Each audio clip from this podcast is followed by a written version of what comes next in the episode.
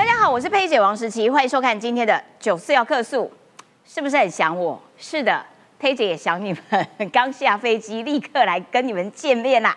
好啦，我们来看看今天我们要讨论的内容呢。再过几天就要过年放假了哈，这礼拜只上三天班。今天呢，立法院新的这个国会议长。这个韩国瑜他要正式上场，表现他朝野协商的能耐。下午三点的时候就要来正式协商，看看立法院这个会期什么时候要开议。好啦，那在讨论说什么时候要开议的这件事情的时候，黄国昌哇咆哮哥又来了。这个黄国昌说：“我不管，二月六号，二月六号就要给我上班哦，也就是明天呢，明天就要上班嘞。然后八号又开始 过年嘞，所以先上一天班。”开始放假，这是一个正常的方式吗？这很奇怪。那我们也要来带你看看过去的立法院，大概在新的国会产生之后多久正式的呃这个开议？通常我记得跑新闻的经验都是在二月底左右，十几号、二十号左右才开议。那因为黄国昌很认真嘛，哈，毕竟他是一个充满了理想抱负的这个中年男子，所以呢，他呼吁不可以放假，二月六号就要赶快来上班。啊，今天也要来讨论看看有没有道理。另外，我们还要看到猪肉的问题，很奇怪，怎么只有台中市验出有这个瘦肉精，可是养猪场猪的毛发、猪的肉，通通都验不出来啊？那为什么台中市？独独验出来说，哎，含瘦肉精呢？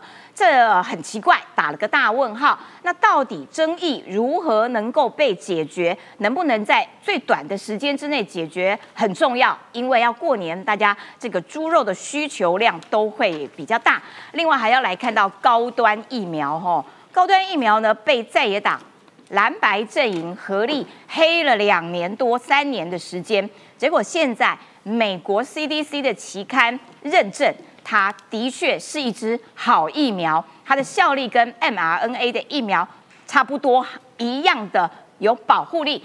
那过去这我们已经浪费了两三年的时间，再也拼命的黑高端，付出的社会成本到底怎么讨回来呢？好，赶快来介绍今天的几位重量级来宾啦！首先欢迎的是李正浩同学，大家好。好，再来欢迎的是卓冠廷，新北市议员。佩姐好，观众朋友大家好。再来欢迎的是桃园市议员于北辰将军。司机好，大家好。还有科学家张义善。佩姐好，大家好。好的，一开始呢，我们就要请李正浩来看看啦。哎，国会龙头今天处女秀开始协商啦，所以现在应该有一个效果，就是每天全民。紧盯立法院，看看院长都几点起床。对，因为韩国瑜 一上任之后呢，就疯狂的找职务代理人，啊找比他称头的人。嗯，第一个呢，他的副院长啊，找江启臣，未来遇到外交事务就由江启臣来协助韩国瑜担任院长，他只需要讲两件事。Good morning，跟 Cheers 啊，就是说，比如说带着江启臣一起去到外宾啊，对吧？假设啊，参议员来，还有 Good morning everyone 啊，讲完之后呢，江启臣弄完一大堆啊，还有 Good Cheers 啊，他就负责干这两件事。他不会从中间穿插出来说，哦，你的鼻子很大哦。不会不会不会，他知道不可以再犯错了，不会再犯错。那就好，谢谢。外宾的部分由江启臣处理，他只要负责 Good morning 跟 Cheers。那办公室主任呢？原本笑想。尤熙坤，哦，尤熙坤，因为他上任第一，他说他办公室跟尤熙坤共用，请问什么啦？请问有人院长办公室共用的吗？哪有这回事？游戏坤早就收干净了，好不好？不是，他就说啊，我未来院长办公室可以跟尤院长共用啊，那不就是笑笑游戏坤当他官邸？官邸。管理就是管家，管家跟办公室主任什么鬼啦？意思什么？他不懂，可以马上问尤熙坤嘛？对啊。哎，尤院长，尤院长正在按照出力，按照出力。对啊。然后呢，秘书长哦，真的找到厉害，叫周万来，哦，就这位周万来。对。这个《立院活字典》哦，冠廷以前当助理的时候，他的三本书都看过。对。周万必读必读的，必读要当好国会助理必读的。易善哥一定也读过。对啊。哎呀，他真的是老立院啦。对啦，老立院，我讲白话文啦。呃，周万来在立法院对于议事熟悉的程度，是立院活字典上一夫的字典。哦，这样就厉害了啊！这样这样，上一次的字典是周万来，周万来了，不得了了，他升空起辞海了哈，算是已经辞海了。哦，那个因为他出了三本书，都跟意识相关的，那每一个有志于要当助理的人，嗯，都要把周万来的书哦读完。那韩国瑜的第三招就找周万来来来来当他的秘书长，那周万来也点头同意哦，所以今天早上一早。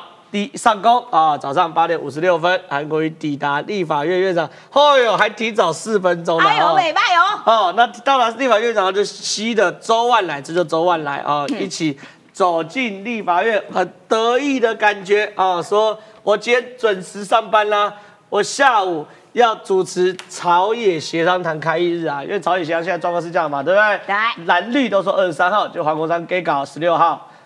他说六到呃最好六号，最晚十六号。六号我就要上班，我不管，我要上班。林俊宪说不然初一啊，我说不然互相伤害，我除夕。除夕，除夕开议。我加班不加班的男人陪你黄国昌加班，帅！你有种除夕开议，我们节目九四要客诉，大家陪你加班，帅！你当主持人没有问题，晚上就陪你黄国昌玩到底。你要确定啊？确定呢？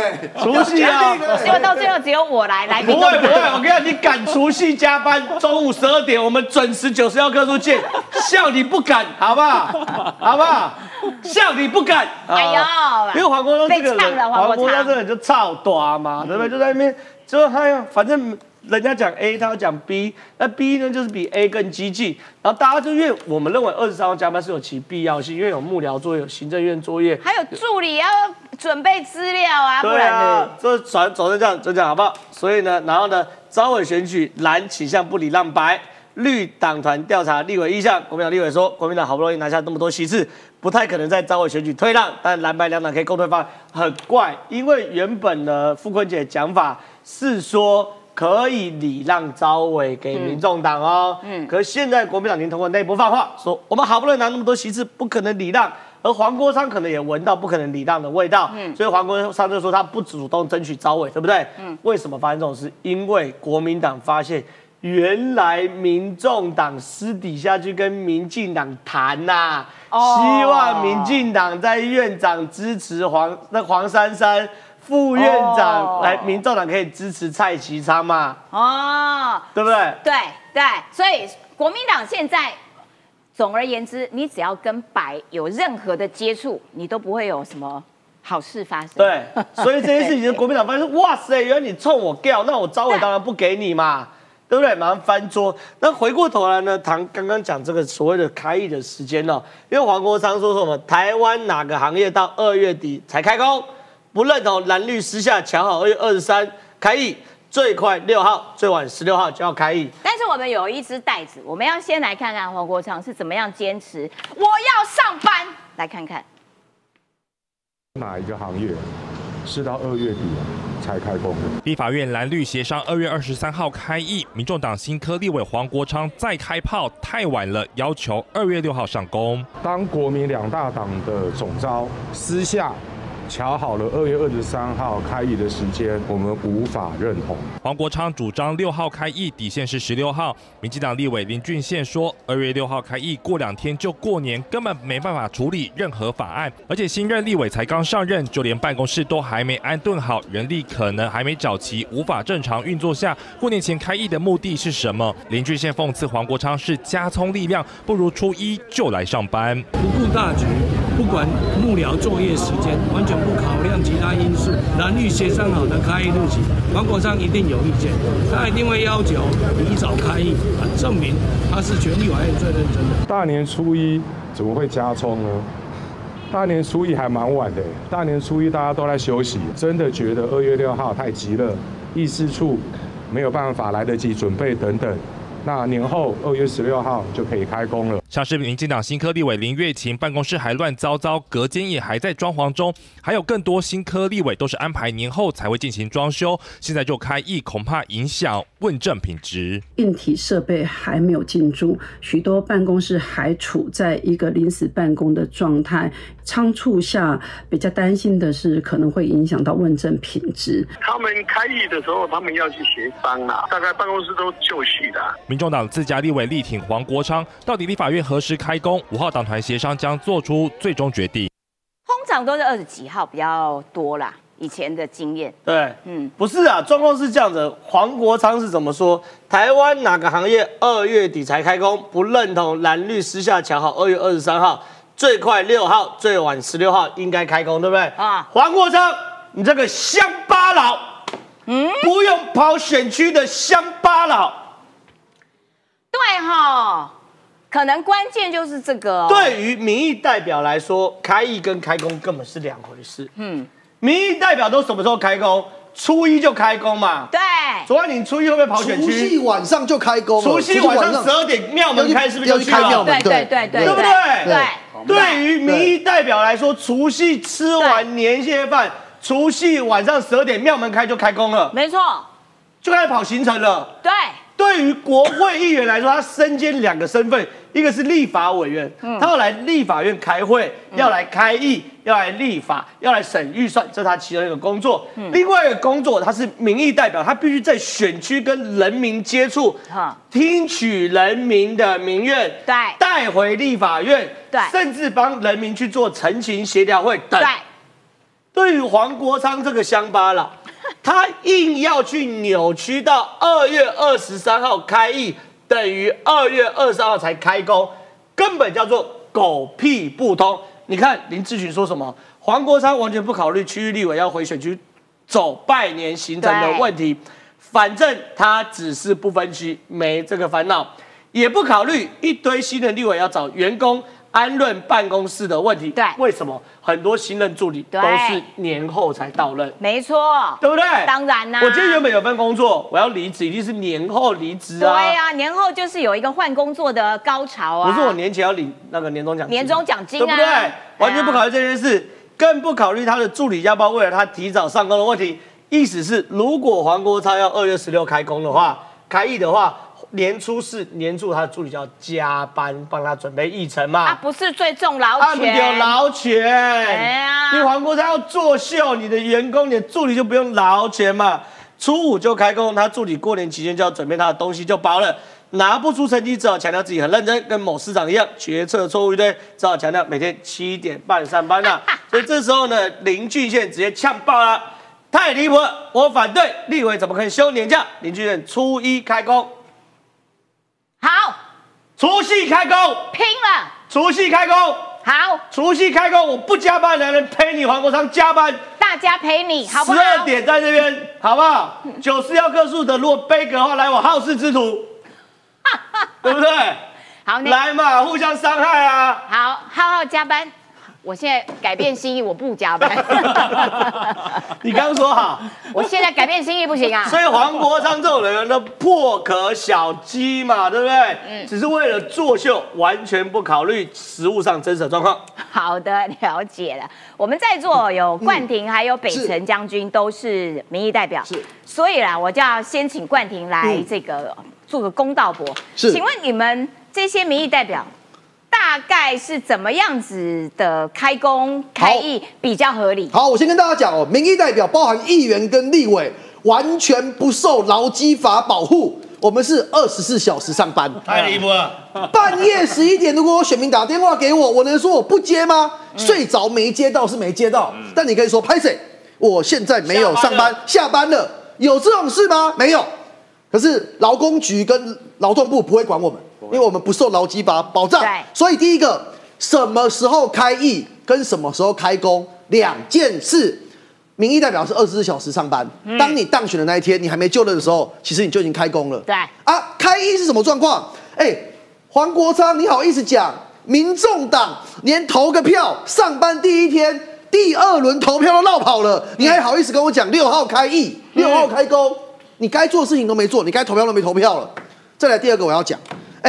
哎，为什么他完全搞不清楚？哎，其他办公室在干嘛？有的在装修啦，有的要供期到年前无法使用啊。很多新委员现在还在招募团队。对啊，为什么你民众党可以？我跟大家讲，揭秘解密。好，唯有一个政党是在所有的立委卸任前就让立委消失了，就是民众党嘛。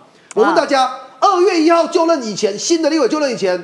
什么邱成远吧、赖香林啦等等委员在党团会议开的会议有看到他们吗？消失了，嗯，由院长去拜会，韩国去拜会，这些现任立委呢消失了。所以你这个政党是唯一一个根本在就任前你就已经哎、去使用人家厅舍、使用办公空间的，所以只有你民众党这样搞啊。对别人都是二月一号乖乖矩矩的才开始交接嘛。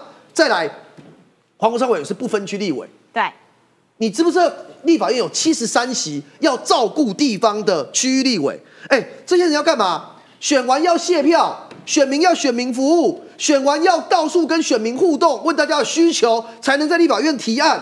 啊，你呢？你不用，啊，你就个人在那边闹，啊，就说你不用啊，啊，别人要不要？他不是在板桥也弄了个服务处，不是是照理说他也应该要做一下选服吗？没有，他板桥的服务处是为了他选市长。哦很清楚嘛，哦这我讲嘛哦，这是为了选市长布局嘛，地方都这样讲嘛，所以民众党的状况，你我我最问黄国昌一个啦，民众党其他七位跟你一样的同事，对议事有这么熟悉吗？直接二月六号就开议或初一就开议，有办法吗？没有。所以你坚持要叫大家马上开议这件事情，其实在秀下限嘛。第二个，我要回应一下刚才郑浩讲的周万来秘书长这件事。嘿，那个周万林秘书长啊，当然是非常熟悉，有人说他是立院的活字典啊。嗯但是我在这里先跟周秘书长提醒一下啊，有一件事情可能让你那个会失望了。哦呃，老实讲，我了解议事规则不是秘书长最重要的事。据小弟我旁敲侧击呢，现在所有的立委们对于秘书长最重要的需求有两点，第一点是。那个立法院有很多间厕所坏掉了，我还没有修好哈。然后第二个是中心大楼的电梯等太久哦，我就帮你哦帮你调查了秘书长，你上任之后要去处理的是这两点，那个厕所还没修好，以及中心大楼的电梯等太久。对在第三个，我要肯定一下那个尤熙坤院长任内的林志佳秘书长，终于解决一个从第八届、第九届、第十届三届立委的任期，秘书长终于搞定了一件事。什么事就是？免治马桶事件，哦就是呢，这三届以来，秘书长永远都被所有的立委们炮轰。有人说要免治马桶，有人说不要免治马桶，吵了三届，终于在第十届完成了秘书长最重要的责任，就是中心大楼开始设免治马桶了。好我，的天啊，这个所以裴姐有为什么呃有委员不要免治马桶？我我不要，哦，对，有有人有哦哦他们觉得不干净哦啊，但是有人拿国外例子哦说，反正说我要跟大家讲的故事是说，秘书长但是熟悉议事规则很赞很好，但韩国瑜院长。呃，你都这个秘书长熟悉议事规则的周恩来，可能花更多花更多的时间会在这些立法院的行政事务上面。我跟你讲，中心大楼的电梯啊，真的超讨人厌的。它有三步，一步呢停单呃奇数，一步呢停偶数，一步呢每层楼都停，然后三步的速度都很慢。我也不知道说为什么作为一个国会，然后它的电梯可以这么难走。佩姐也是在抱怨中心大楼电梯速度的人。超气的每次去中心大楼就想，天哪，光等电梯又花十分钟。好啦，换北城教训民意代表，除夕夜。我跟你讲，我认识很多民意代表，其实都是吃完年夜饭之后就开始跑了啦。哈，我我我第一份工作哈是 Seven Eleven 不打烊的，叫国军呐、那哪、哦。那没有什么休假年假对都没有，所以我退伍以后，我说我选择第二份工作一定要最自由，就选了民意代表，发现民意代表 也没有也没有假日哎、对。那个半夜跟你讲说，哎、那个停电了，我可以说他管他给他停嘛，赶快出去找问题，打打电话给嗯。市政府，赶快去查。民意代表没有假期，也没有假日，可能我的助理我说好，我给你假日，那可是我自己没有假日啊，都要在跑。另外我讲哦，黄国昌说，呃，开会开会不等于开工，对，这是两回事。嗯，哦，呃，我们在议会议会休会期间，你认为我们在休假吗？没有哎、服务处哪个敢关门啊？服务处都开门啊，大家都去啊。嗯就算服务处所有助理都出去，电话都要接，不能停。所以我讲，如果说把开会当开工，我举个例子来讲，警察叫专案，春安专案，哦郑对，源专案，哦，这个一清专案，警察的专案，军人叫演习，汉光演习、联勇演习，什么演习？难道军人跟警察不演习、不搞专案的时候，军人、警察都在休假吗？嗯，他没有啊。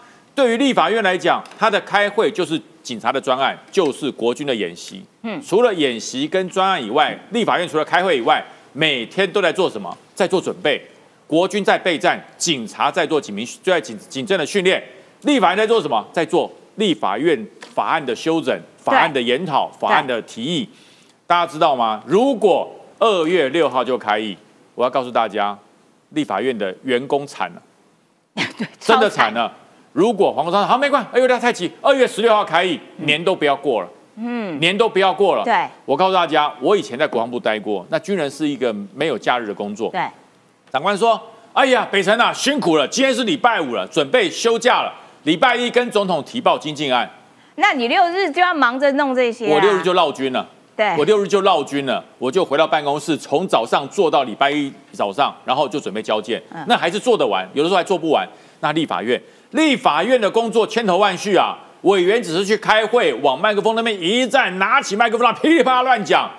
你知道那些幕僚、那些立法院的员工要忙到什么时候？对，没错，编组、开会、新闻稿、资料会诊、协调行政院，行政院的人要过来。你一个开会，影响的不是立法院，包含行政院各部会，对，全部都要 stand by 哎、嗯，行政院像我们这种国防部下属的小参谋，哎，那二月六号要开议啊，谁说的？黄国昌说的，我们心里就 always 呀呀呀呀，你知道吗？就呀呀三遍，你知道吗？那怎么办？咬着牙继续做。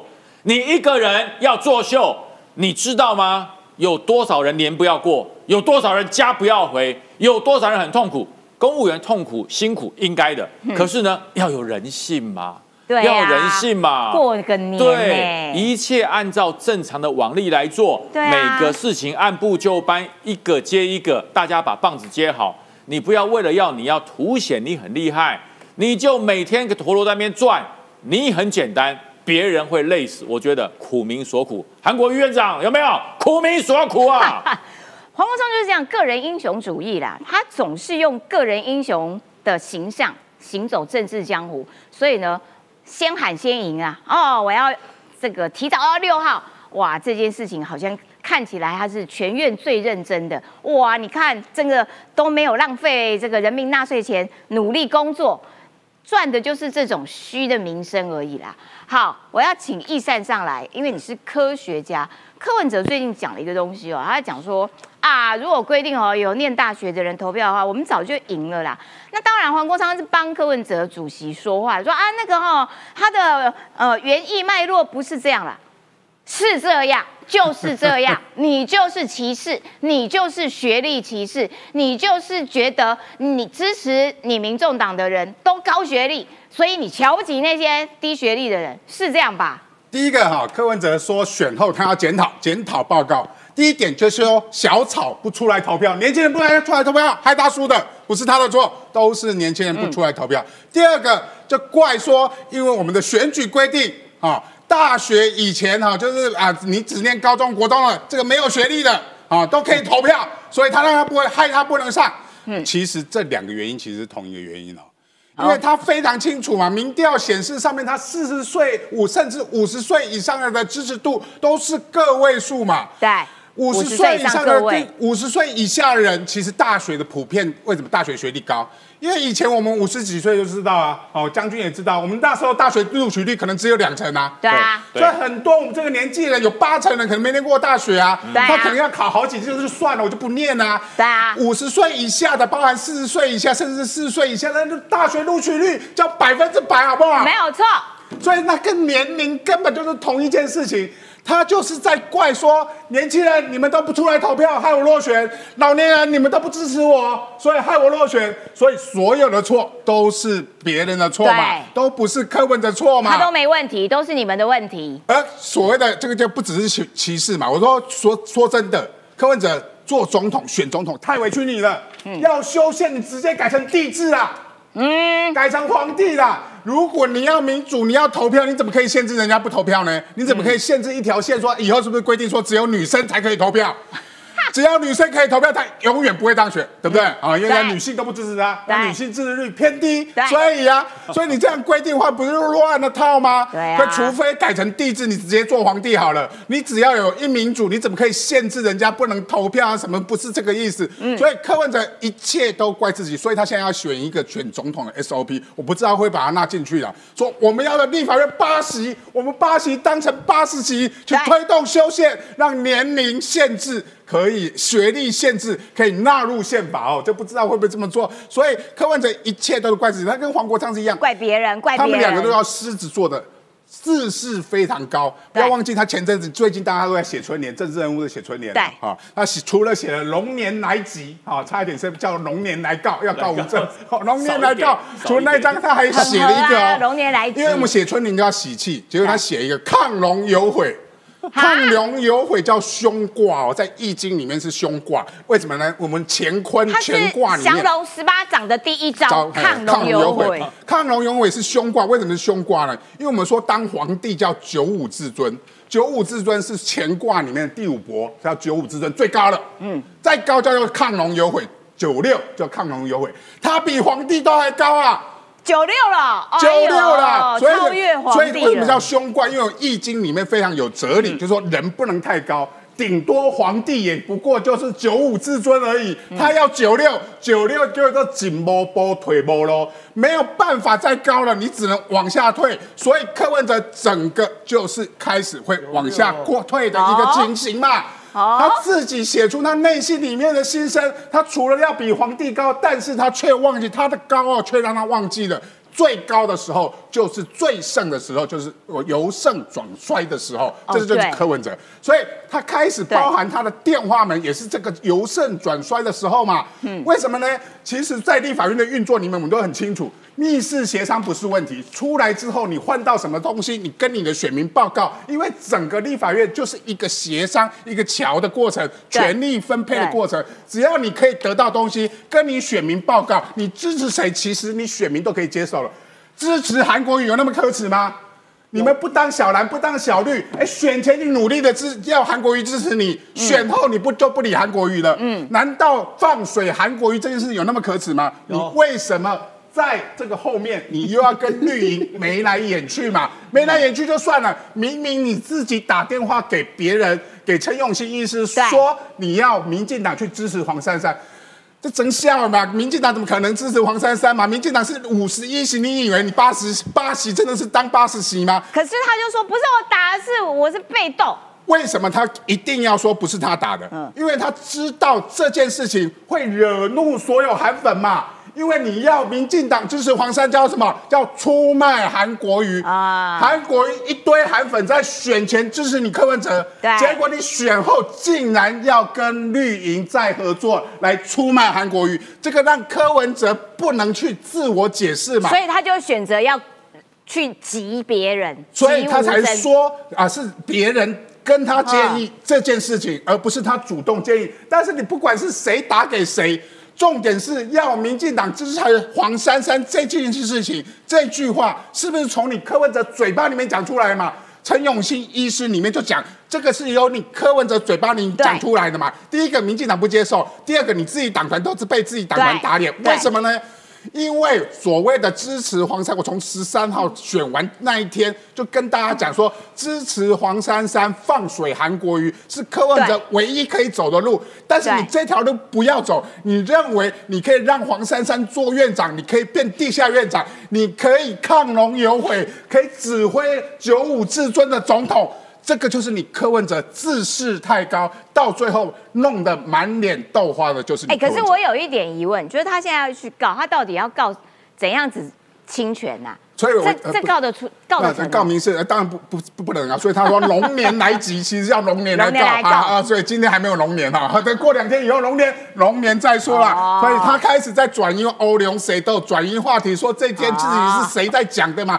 开始到底告得成告不成，要不要去告？他从说下午去告，到下周去告，到考虑去告，已经转变了三种说法了嘛。然后说会来会来会告，所以到最后就是龙年来及，龙年再来告吧。好啦，然后他还说他要自己开电视台，因为哦电视台对他不好，我干脆自己开一个。然后呢，哎，这个还有啦，易善，这还是你的责任区啦哈，还没过年呢，不要自己自己装偷懒好不哎好？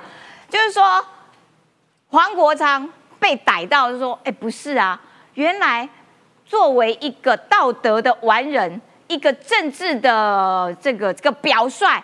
原来黄国昌被逮到说他怎么在财产申报上面似乎可能疑似哎漏报了他太太这些，然后呢，所以呢，刚刚你提到说，哎，以前哇，这是以前伊朗一九七九年是长这样，但是现在变成这样，也就是说，当当这个柯文哲这边东怪西怪，怪别人，怪这些哇，这个学历高的只能呃，如果只有学历高的人、念大学的人能投票的话，那我是早就赢了。也就是说，他充满着各种各种的歧视，自视甚高，跟黄国昌可以说是一拍即合。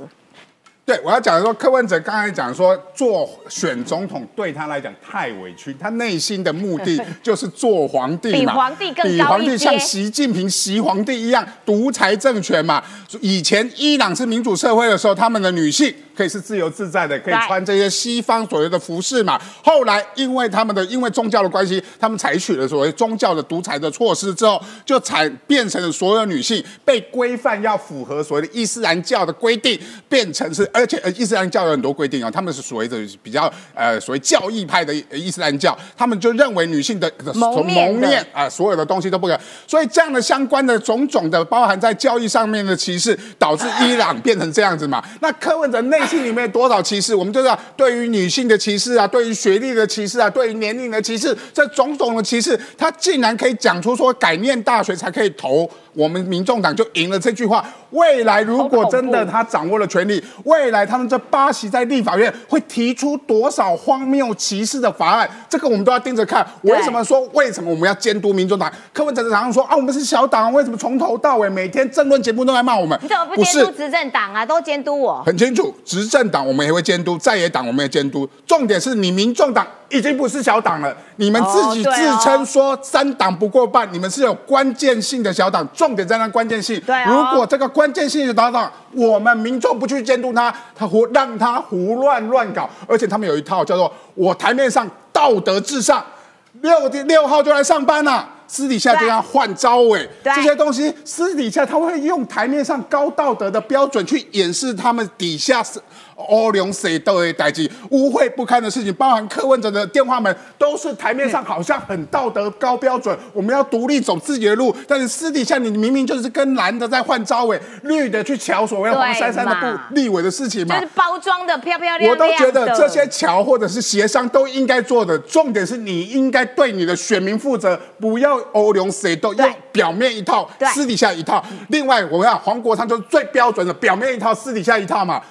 黄国昌立委很忙啦，立委每天都在所谓的做选民服务，从第一天开始选上的第一天开始就开始上班，从来没有下班过。开会只不过是立法院的一件事，但是黄国昌，请你这件事情先处理。嗯，你对选民的承诺叫做我的违建要拆掉，对结果你的违建到现在为止还没拆掉还没。哎，如果是公班是其他的啊，我们公班最近过年很忙哈，很多事情要做，公班就跟你服务处同一家公司，也就是说公班就是这是四叉猫踢爆的，就是他岳父岳父的公司，所以呢，这里自己的员工，叫恁自己的员工在开议前先把你的违建拆完，不要说人家很忙，就是你的公司，请他们先开工，开工第一件事情把你家违建拆掉，因为这是你对选民的承诺。了解，感谢一赛的分析。而且啊，他明明就是岳父自己的营造公司，呃，去应该要去拆，但是一直拖到了现在都还没有拆。另外，曾伟珍揪出来的是黄国昌的财产申报没有揭露过自己太太的事业投资，但是呢，黄国昌的板桥服务处以及他岳父的营造公司恒河营造公司，全部都在同一个地址，而同一个地址，另外还有两家公司其中一家就是负责人为黄太太，噔噔，哦。所以呢。曾伟真的怀疑说：“哎，这个是不是有刻意隐匿呢？因为你每次财产申报的时候，从来没有申报过黄太太的财产。结果黄太太其实是有公司的人哦，而黄太太的公司跟你的服务处以及跟你岳父的恒河建设公司根本都在同一个登记地。这件事情，作为一个道德的完人，是不是应该要出来说个清楚？是不小心漏报，还是刻意漏报，还是忘记报，还是基于怎样的原因？还是太太昨天才刚申请这家公司，总是有个说法嘛。作为一个道德这么高尚的人，应该要对自己申报的内容做一个交代。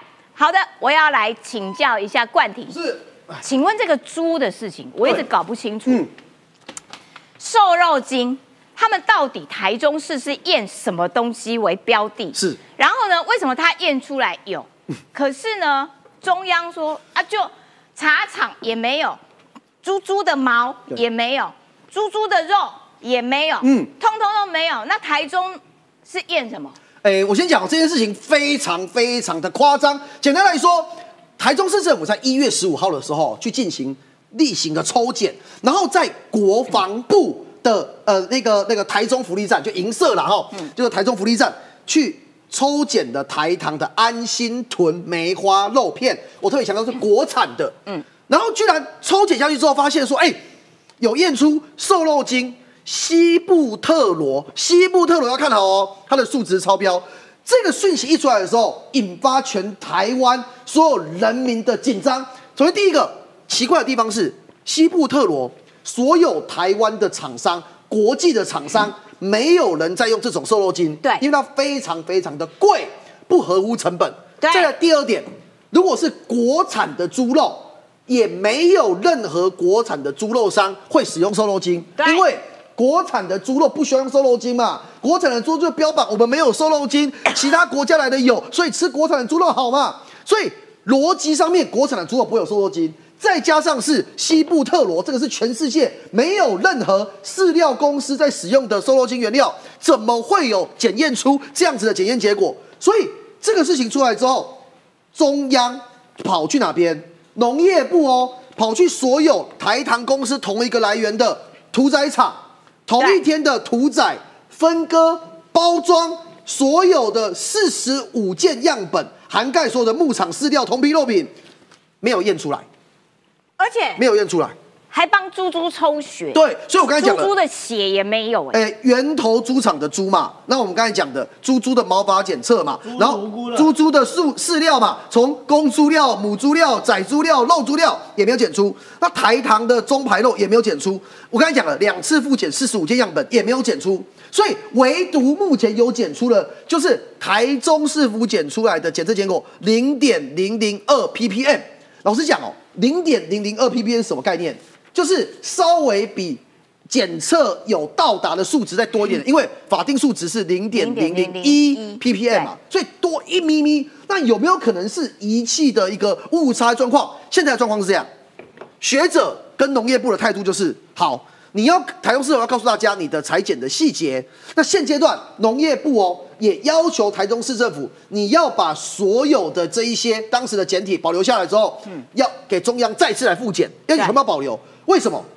今天这个事情是台糖啦，是台糖的梅花肉肉片嘛。今天假如是任何一间中小型的养猪场，单单台中市政府这个检测一公布，倒一定绝对倒闭。对，所以最后背后伤害是谁？如果我先讲，假设验出来有，那台糖当然要负责啊。嗯，你怎么可以让人民吃到有含瘦肉精的猪肉片？可是现在看起来状况，说到以到今天为止啊，乌龙的几率比较高了。因为台湾没有在生产西布特罗，然后也没有跟国外厂商购买西布特罗进口的证据，所以就莫名其妙会横空出世西部特罗。西部特罗没有人拿来当瘦肉精的原料嘛？对啊不合成本嘛。而且现在我刚才一直要强调，零点零零二 ppm 其实是非常非常低的量，有可能是在检测机器的误差范围。那我觉得台中市未来要面对一件事，事实最后只有一个嘛，真相只有一个。据我了解，无真真相，真相只有一个，对，柯南，柯南无真。哎，今天状况是，如果他今天要公布这个采测结结结果之前，中央有提醒他哦，要严谨一点。对你要不要等完整之后再跟社会大众讲，不然会造成恐慌。当然可是显然台中市政府没有听嘛，所以只有台中市政府的检测跟大家不一样。我觉得这个是台中市政府未来面对清楚。如果最后结果是乌龙一场，我认为台糖会对台中市政府提起相关的告诉。而且你看台中市政府啊，一检验出来之后，然后就赶快哇，这个敲锣打鼓，然后有联合报哇，好开心，逮到了逮到了逮到了，登头版头，哇塞！我觉得这个没 裴姐没关系，我们给他一点时间。嗯，最后真相出来之后，所有该负责的人一个都逃不掉。这件事情很奇怪，猪猪很奇怪，对然后这件事情我觉得真的是很很悲哀啦。嗯高端，我打的是高端，是高端明明是一支好的疫苗嗯，它是鸡蛋白的，有很多人的身体。他就真的只能打鸡蛋白疫苗，他不能打 mRNA，他也不能打其他种类，他只能打蛋白的。对，高端符合他们的需求。嗯然后结果的高端呢、被蓝白阵营黑到对两年多的时间，我们都卡在那边。来，所有的网友们听好。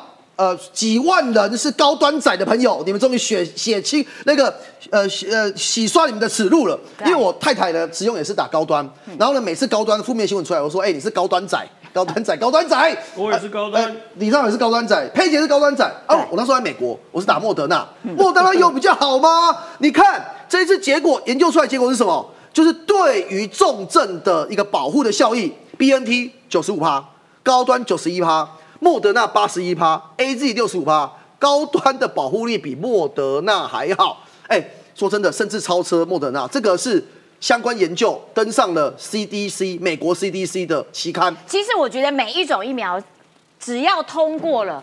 都是好的疫苗，或或许有些数值比较高，有一些比较低，但是他们既然都通过了，他们都是安全的好疫苗。而且佩姐刚才讲到一个重点，因为真的有很多人的身体是不适合打 mRNA 的疫苗，对那高端就是另外一个好的选择嘛。对啊我觉得这一个结论，这样子的一个呃效用的一个测试出来的结果效益，其实真的是还给过去这段时间以来呃这些研发的人员的一个公道了哈。那另外呢，哎、还是要跟大家讲一个呃高端的题外话哦。嗯，我自己就觉得很奇怪，国民党一直在讲说，哎、你们高端有一堆那个股东啊是民进党党员，大家记不记得这件事？记得我今天特别，我从来没有讲过这件事，今天借这个机会借题发挥一下好。我去统计了一下哦，那我一样之一，国民党曾经是国民党党员的有一千八百二十四人，也有高端的股票。好，为什么我敢讲？为什么？我用人口数推估啊。嗯，国民党二零一七年有八十八万党员，占人口比例百分之三点八六。没错啊，高端的股东人数有四点六万人，所以你有一千八百二十四人，你无聊嘛？按比例算，按比例算你无聊嘛？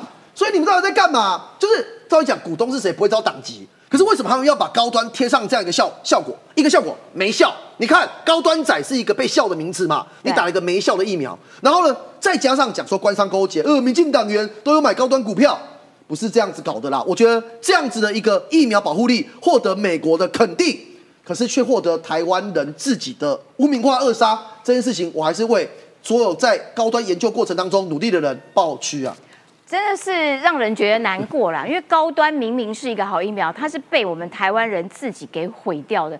看看蓝白当初怎么骂这支疫苗，徐小新怎么骂他，骂这个疫苗说烂东西，本来连买都不应该买，一口咬定高端是烂疫苗。结果昨天呢，你知道我很喜欢听那个陈珊妮的歌，陈珊妮。陈对陈珊妮，她在金曲奖的那个致辞了不起，大家都称赞。他昨天 PO 了一个文，他说，当我们把这个呃灾难来临的时候，他勇于承担、勇于付出、为大家努力的人黑成这个样子的时候，那当下一个灾难来的时候，谁会为我们挺身而出？讲的就是高端，讲的就是陈时中，看得让人觉得很心疼啊！被台湾人自己给毁掉，国际上面都认证它是一个好的疫苗，蓝白有没有良心？从这件事情看得出来，就是没良心啦！呸，气死我了！来，哎呦我该你了。刚刚有网友在问说，谁打喷嚏这么大声？就他，是我吗？就是他。好，来是我吗？来，你开个场啊，不要自己我没有来就好。我的我的 至少串一下嘛。我的开场就是来，好，来来来来你好歹把标题念一遍，说这没这是怎么一回事？好啦，就美日啦，他们要联合军演呐。然后军演呢，目标是谁？当然就中国啦。然后呢，你知道我这两天在日本，在那个富士山头有没有？就一直有那个轰隆轰隆的声音。然后可是明明天气很好，战斗机飞过去，然后音爆声。我就一直觉得，我觉得在军演，就是哇塞，我我我我我老公就说最好是啦，军演的声音你都可以专业判断吗？对，赶快结果是不是？赶快叫是不是？叫刘先生来看一下我们九四要客没有错，是不是在军演是证实了？有没有？可是因为这是电脑兵推哈，那洪生真不是军演。真的吗哎呦，这么快就拆穿了。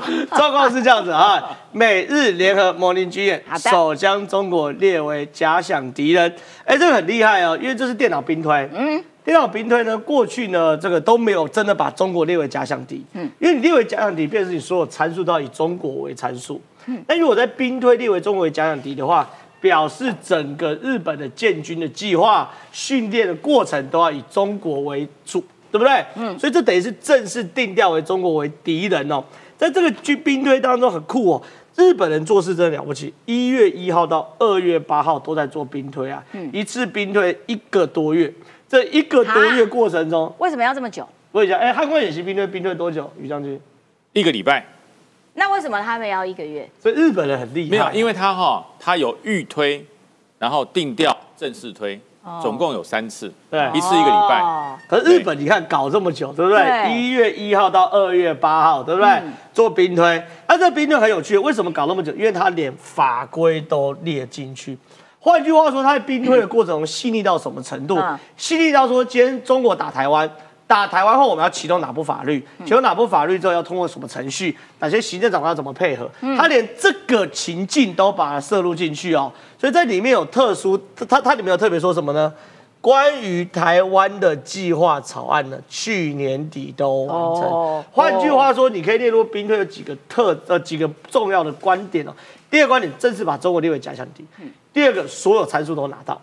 第三件事，所有法规跟作战计划已经完成，才能进入到电脑兵推嘛。否则你要推什么推？对，没错，对不对我要完成了，我才可以兵推。对，所以这个东西呢，对于大家来看到是真的吓一跳。那另外一件事，确实啊，美美日啊，呃，美日也在去做演习的哈，你也没听错，只是说它演习是海上演习哦，跟空中无跟关。富士山相对比较无关，但也不排除啊有陆地支援，好不好？这样有没有感觉？好，美日至一月二十九到二月一号在冲绳南方海域进行海空联合训练，三大航母齐聚一堂，美军两个航母，日本一个航母，美军卡尔文森号。罗斯福号两个航母，哦日本的是直升机航母，叫做伊四号，齐聚一堂去做所谓的军演哦。而你有趣的事情是，看这个东西呢，另外呢还有九艘船，嗯，都在这边做军演。为什么？因为它要压制北韩。哈，可你想想看哦，很有趣哦。一月二十九号到二月一号军演，对不对？对就中国到三十一号才派电子侦察舰过来，那二月一号才派飞弹舰过来，为为什么他要浪费两天时间？事前没掌握，哦，这很糗，这真的很糗。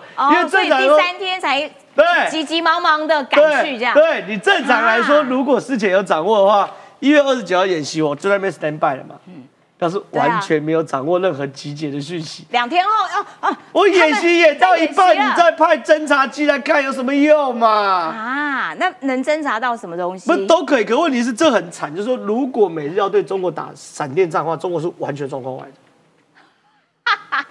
慢半拍我打了欸两天侦察舰来，打到第三天驱逐舰才到，把你打打到这个，打到这个夸张哎。对，哎打穿了你才发现。这很很多懂的，看到是太夸张了嘛、哦原来是这个意思因为有的演习会先公告，你就会先掉嘛。可是有的演习没有公告，那叫做闪电战。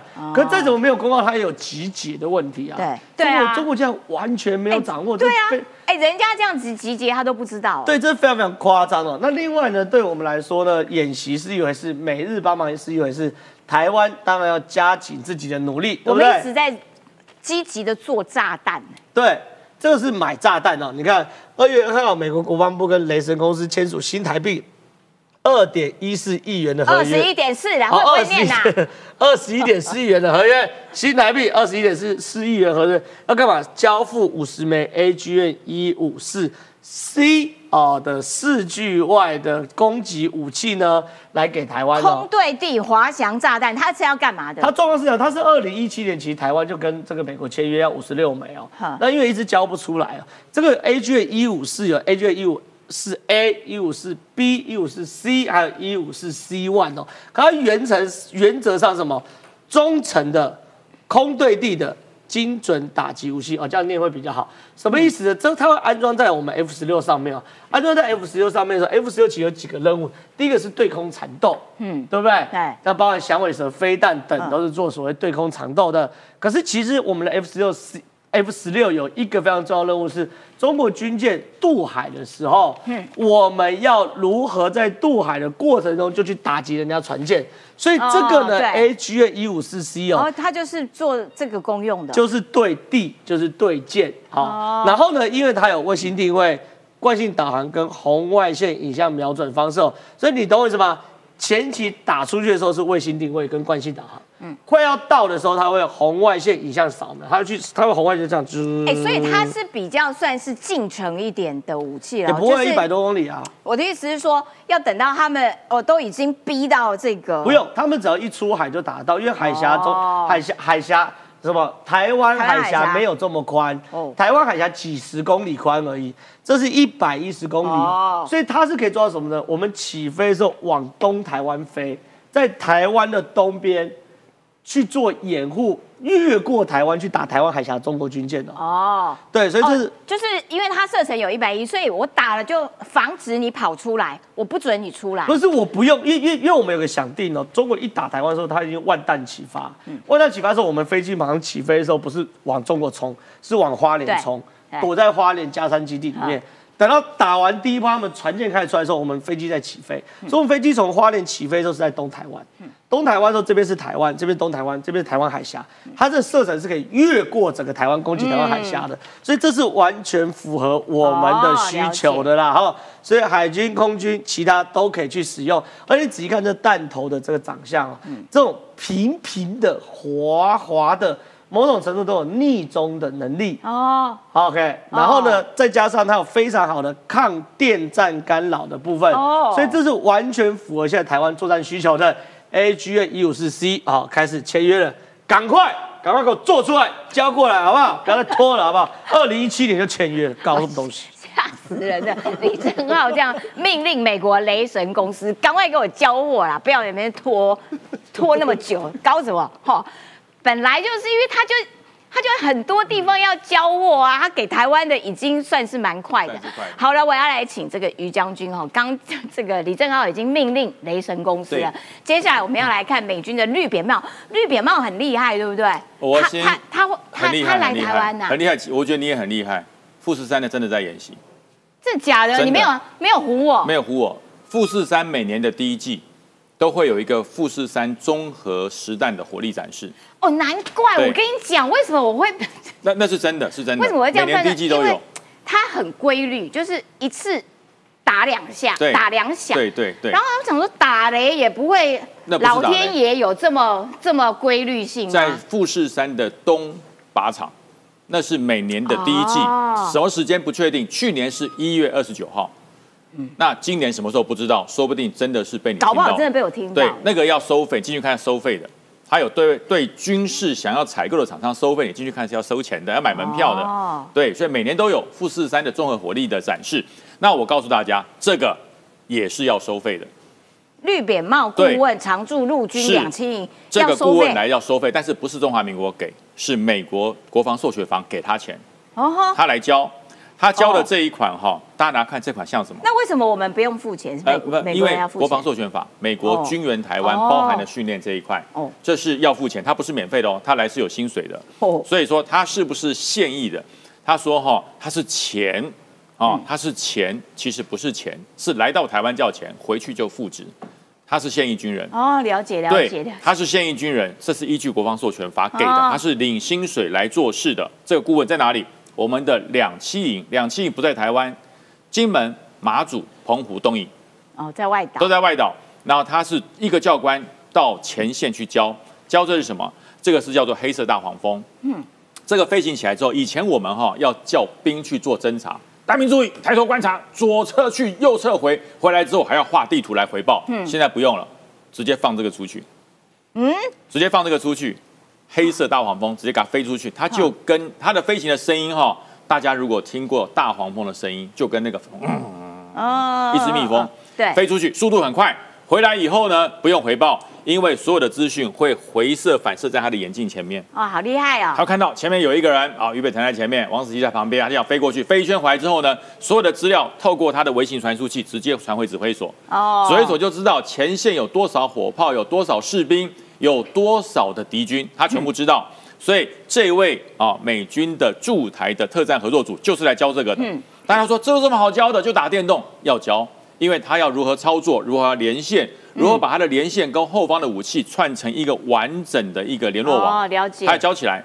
对，嗯所以说你不要以为美军来都是教你爬、教你跳、教你训练身体的，他是教科技的。嗯所以这个人是现役的。另外我讲哈，美军现在做的叫什么？这这个叫做蜂群战术。哈，中国嘛，我告诉你，你丢出了战战法，你当时只有想法，人家把它变战法。嗯这本来是中国的狼群战法出来的，是在陆地上，美国把它变到海上。嗯你一艘大区，中国的大区在这边跑，对不对？嗯我好几艘无人舰绕着你转，啊，绕你转，嗯你打成了这艘，后面这艘飞弹打出去了。嗯它是若干艘小的无人艇绕着你转，每一艘上面都有飞弹，所以你到底要打哪一招？所以这样叫蜂群。蜂群战术，就像你到了了解呃，马上就要春天，大家春节走春的时候哈、不要穿鲜艳，不要擦香水，不要带鲜花在头上，因为蜂群会咬你。这就跟你一样，你这么大一招，我不咬你，谁咬你啊？嗯所以这整个美国的做法很简单，而且假想敌很清楚哦，就是中国，没有之一，就是中国，谁叫你没事破坏和平？哦，了解，感谢北辰将军的解说啦。我们今天呢要提早五分钟，为什么呢？因为快过年了，大家轻松一点。因为呢，来宾呢纷纷都要赶场，所以总不能留下佩姐一个人，对不对？所以我们今天节目时间到了，明天同一个时间，拜拜。